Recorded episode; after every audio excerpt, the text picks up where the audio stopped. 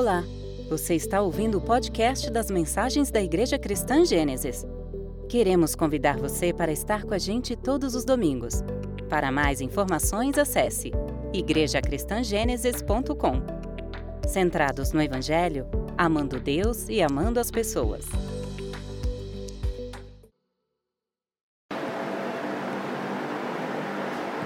Mais uma vez, boa noite a todos.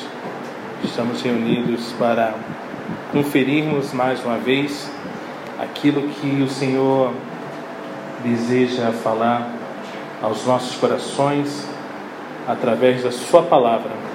Como todos sabem, nós estamos numa série de mensagens chamada A Arte de Ter Fé série de mensagens do livro do profeta Abacuque.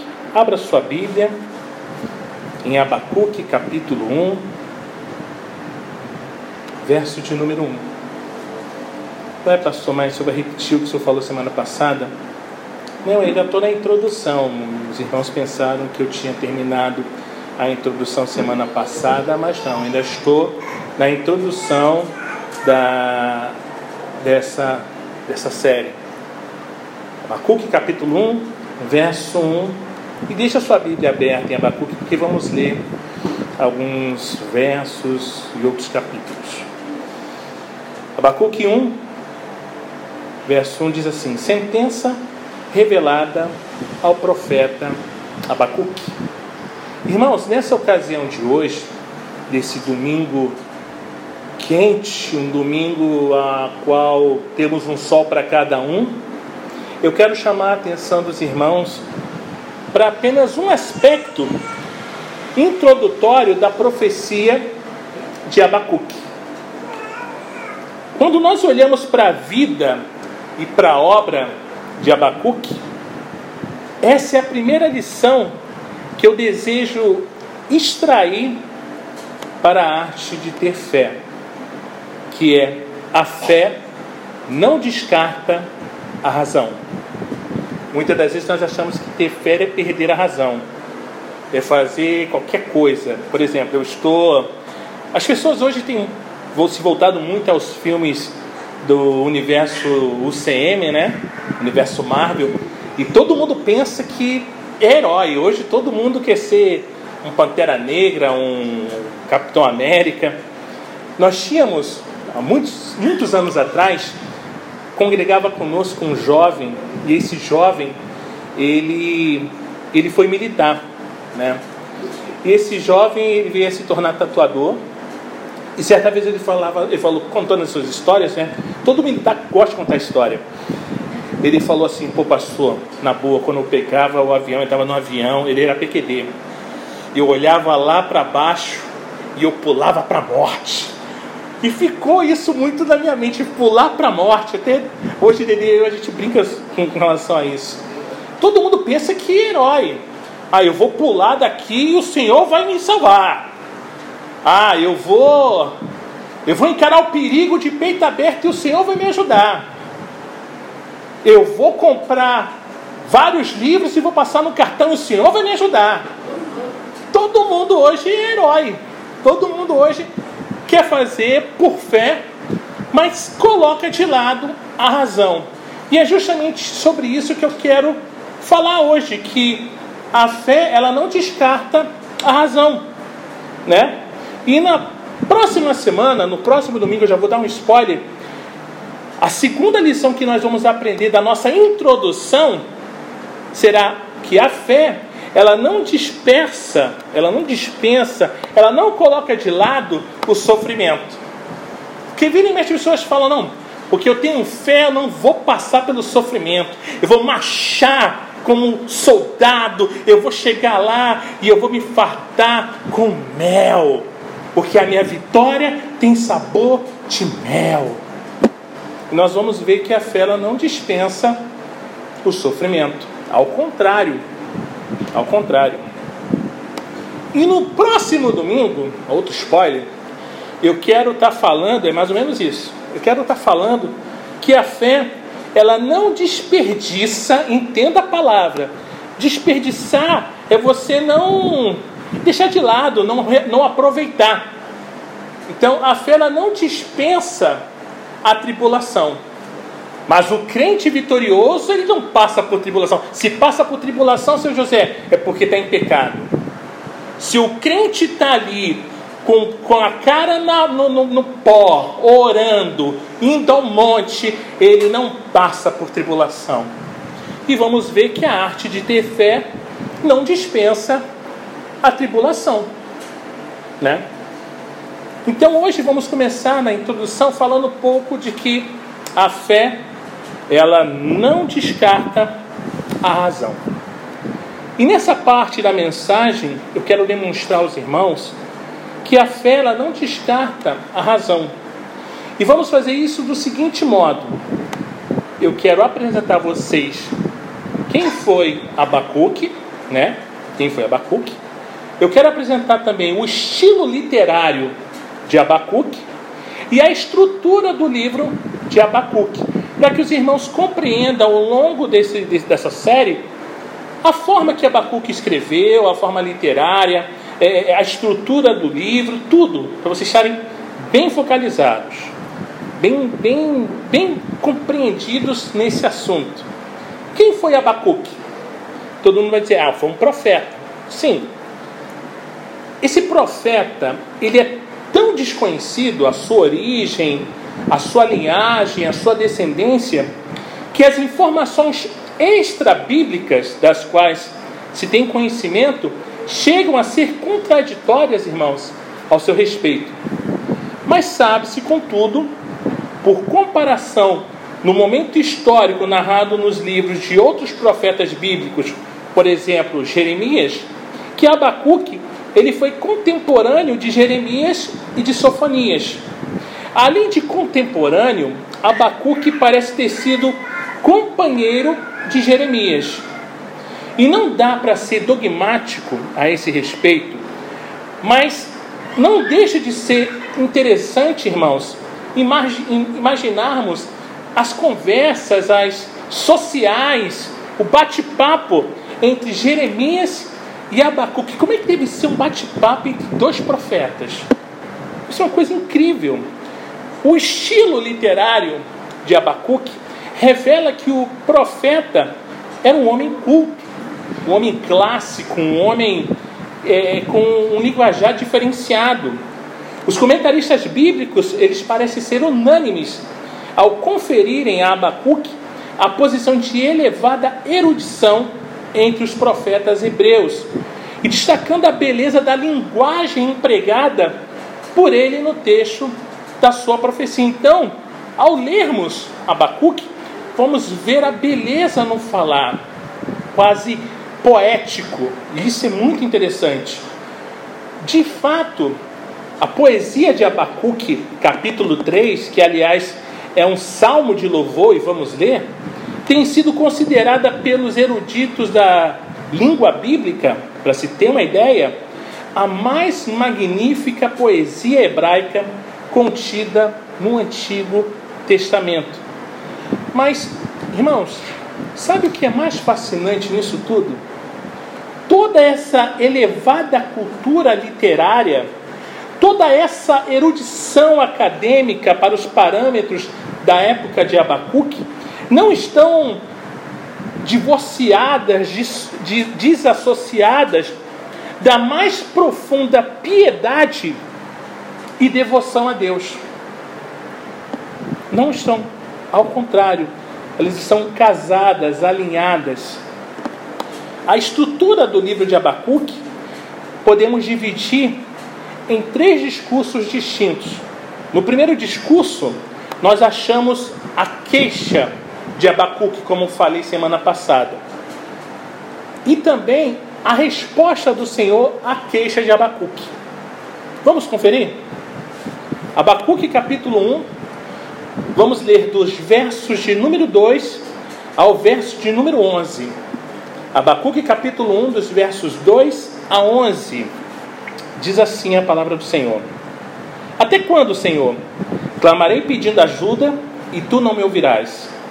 Até quando gritarei violência e tu não salvarás? Por que me fazes ver a iniquidade? Por que toleras a opressão? pois a destruição e a violência estão diante de mim. Há litígios e surgem discórdias. Por isso a lei se afrouxa e a justiça nunca se manifesta. Porque os ímpios cercam os justos e assim a justiça é torcida. Olhem entre as nações e vejam, fiquem maravilhados e admirados, porque no tempo de vocês eu realizo obra tal que vocês não acreditarão se alguém lhes contar. Pois eis que trago os caldeus, nação cruel e impetuosa, que marcham pela largura da terra para apoderar-se de moradas que não são suas. Eles são pavorosos e terríveis, fazem as suas próprias leis e impõem a sua dignidade. Os seus cavalos são mais ligeiros do que os leopardos, mais ferozes do que os lobos ao anoitecer. Os seus cavaleiros se espalham por toda parte. Sim, os seus cavaleiros chegam de longe, voam como a águia que se precipita para devorar. Eles todos vêm, vêm para fazer violência. Estão determinados a seguir em frente. Reúnem os cativos como se ajunta areia. Zombam dos reis. Os príncipes são motivo de riso para eles. Riem de todas as fortalezas, porque amontoando terra as conquistam. Então passam como, como passa o vento e segue adiante. Tornam-se culpados esses cujo Deus é a própria força. Esse é o primeiro discurso. Já no segundo discurso, está a segunda queixa de Abacuque e a segunda resposta do Senhor. Vamos conferir? Abacuque, capítulo 1, verso 12. Verso 12. Diz assim: não és tu desde a eternidade, ó Senhor, meu Deus, ó meu santo. Não morreremos, ó Senhor, puseste aquele povo para executar juízo. Tu, ó rocha, o estabeleceste para servir de disciplina. Agora vamos ler Abacuque capítulo 2, verso de número 1. Abacuque capítulo 2, verso de número 1. Diz assim: Estarei na minha torre de vigia, ficarei na fortaleza e vigiarei para ver o que Deus me dirá e que resposta eu terei à minha queixa. Vamos ler agora o verso 2 de Abacuque 2. Abacuque 2, verso 2 diz assim: O Senhor me respondeu e disse: Escreva a visão, torne-a bem legível sobre tábuas, para que possa ser lida até por quem passa correndo. Agora vamos ler verso 20 de Abacuque 2. Abacuque 2, verso 20. Diz assim: O Senhor, porém, está no seu santo templo, cale-se diante dele toda a terra. O terceiro discurso traz a oração de Abacuque. Vamos ler agora, vamos conferir Abacuque capítulo 3, dos versos de número 1 a 19. Abacuque 3, dos versos 1 a 19.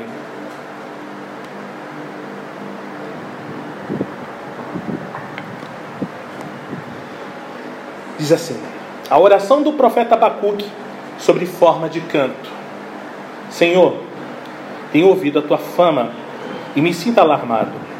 Aviva a tua obra, ó Senhor, no decorrer dos anos, e no decurso dos anos, faze-a conhecida na tua ira, lembra-te da misericórdia. Deus vem de Temã, o santo vem do monte Param. A sua glória cobre os céus e a terra se enche do seu louvor. O seu resplendor é como a luz e raios brilham da sua mão. O seu poder se esconde ali. Adiante dele vai a peste e a pestilência segue os seus passos. Ele para e faz a terra tremer. Olha, e sacode as nações. Esmigalham-se os montes primitivos, as colinas antigas se abatem, os caminhos de Deus são eternos. Vejo as tenas de Cussã em aflição, os acampamentos da terra de Midian tremem. Acaso é contra os rios, Senhor, que estás irado? É contra os ribeiros a tua ira ou contra o mar o teu furor, já que andas montado nos teus cavalos? nos teus carros de vitória. Preparas o teu arco, a tua aljava está cheia de flechas. Tu fendes a terra com rios, os montes te vêm e se contorcem. torrentes de água passam, as profundezas do mar fazem ouvir a sua voz e levantam bem alto as suas mãos. O sol e a lua param nas suas moradas, ao resplandecer a luz das suas flechas similantes, ao fulgor do relâmpago da tua lança. Na tua indignação marchas pela terra, na tua ira pisa as nações. Tu sais para salvar o teu povo, para salvar o teu ungido. Feres o chefe da casa dos ímpios, deixando descoberto dos pés a cabeça. Transpassa a cabeça dos guerreiros do inimigo com as suas próprias lanças, os quais, como tempestade, avançam para me destruir. Alegram-se como se estivessem para devorar o pobre em segredo. Marchas com seus cavalos pelo mar, pela massa de grandes águas. Ouve isso e o meu íntimo, ouvi isso e o meu íntimo se comoveu. Os meus lábios tremeram ao ouvir a sua voz. A podridão entrou nos meus ossos e os meus joelhos vacilaram, pois em silêncio devo esperar o dia da angústia que virá contra o povo que nos ataca. Ainda que a figueira não floresça, nem haja fruto na videira, ainda que a colheita da oliveira decepcione e os campos não produzam mantimentos, ainda que as ovelhas desapareçam do aprisco e nos currais não haja mais gado, mesmo assim eu me alegro no Senhor e exulto no Deus da minha salvação. Deus, o Senhor, é a minha fortaleza. Ele dá aos meus pés a ligeireza das costas e me faz andar nas minhas alturas, ao mestre de canto para instrumentos de cordas. Detalhe, irmãos: cada discurso começa com uma oração. Isso significa que o livro todo, irmãos, está amarrado pelas orações de Abacuque ao Senhor. Abacuque 1, verso 2: Até quando, Senhor, terei de pedir socorro? Abacuque 1, verso 12: o Sen Ó Senhor meu Deus, meu santo, tu que és eterno. Abacuque 3:1 O profeta Abacuque entoou esta oração. É notável, irmãos, a forma como o profeta Abacuque ele estruturou o seu livro ao redor das suas orações, das suas súplicas ao Senhor. Abacuque 1, verso 2: Senhor, tenho orado, tenho pedido socorro, mas não obtenho resposta. Abacuque capítulo 1, verso 12: Mas Senhor, não pode ser assim. O Senhor é santo, tu és Deus, és eterno. O Senhor não pode agir dessa maneira. Abacuque 3, verso 1: Senhor, estou maravilhado, alegrar-me-ei no Senhor. Todas as perplexidades e todas as queixas desse profeta são expressadas de modo culto, sem contudo perder a atitude de culto. Como assim culto? Como assim, é, como assim é, é de modo culto? Ele não chega para reclamar com Deus como se Deus fosse qualquer pessoa como se Deus fosse qualquer um. Até na sua queixa há uma devocionalidade, há uma devoção, há um culto a Deus. Eu já tive a infelicidade de estar em uma reunião, em um culto onde a pessoa que estava pregando, o menino que estava pregando, ele falava da palavra e falava de uma experiência que ele teve com Deus e a, a narrativa dele falando com Deus foi uma coisa assim horripilante. Eu me lembro que eu fiquei muito, muito escandalizado. E olha que para mim escandalizado que isso é algo muito. E eu lembro que eu levei algumas ovelhinhas comigo e ouvi muito. Nossa, pastor, mas é isso mesmo? É dessa maneira? E eu, quando a gente lê e vê a atitude de Abacuque, a sua sacralidade, a sua devocionalidade ao falar ao se queixar com o Senhor, gente precisa muito que aprender, porque a gente pensa que a gente vai agarrar Deus e olha, tem que ser assim. Eu te ordeno, eu determino. Enfim. Abacuque ele está perplexo? Tá. Ele está queixoso. Mas ele não perde a piedade. Ele está em crise. Está queixoso? Também, absolutamente. Mas ele não perde a devoção. Ele ora.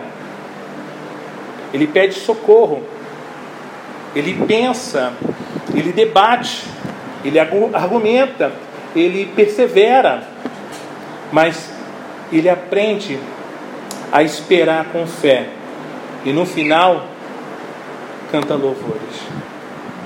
Quem de nós pode chegar, Senhor, ainda que a figueira não floresça e dê o seu fruto? Senhor, ainda que eu olhe para o lado, olhe para o outro e não veja nada, ainda assim eu me alegrarei no Senhor. Isso é muito difícil. Isso é muito difícil. Olharmos muitas das vezes a situação real da nossa vida e pararmos, Senhor, diante de tudo isso, eu me alegrarei no Senhor. Nós precisamos ter esse tipo de coração, irmãos.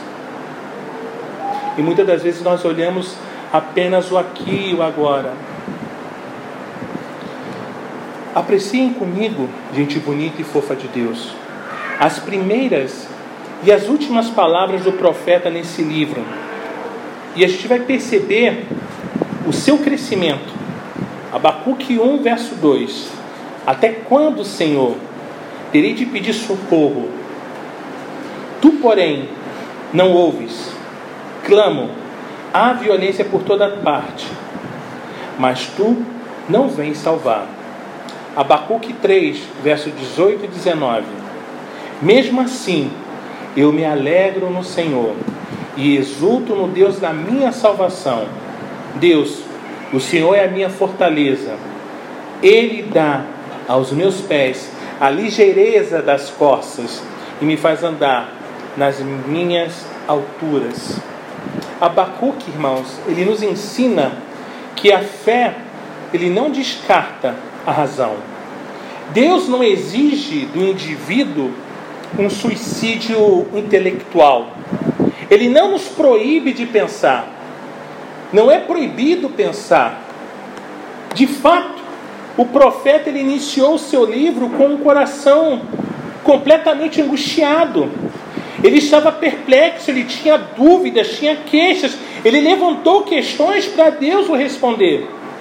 Entretanto, contudo, notem bem, em momento algum, Abacuque deixou de levar as suas ponderações com humildade e submissão a Deus. Tudo em oração. Abacuque externou as suas dúvidas, mas não perdeu a fé. Ele queria esclarecimentos, não a confrontação. Por isso foi a Deus em oração. Tivesse Abacuque dependido apenas de sua erudição e razão, descartando sua fé e piedade, certamente que ele teria naufragado.